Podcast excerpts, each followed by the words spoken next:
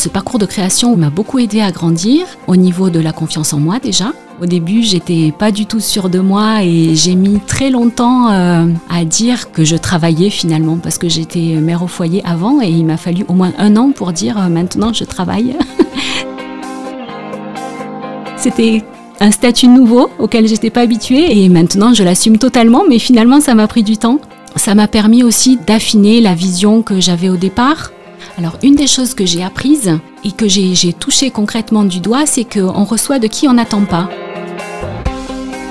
Finalement, au début, j'ai frappé à beaucoup de portes qui sont restées fermées, même au sein de ma propre église. En continuant le travail, finalement, en persévérant, d'autres portes se sont ouvertes.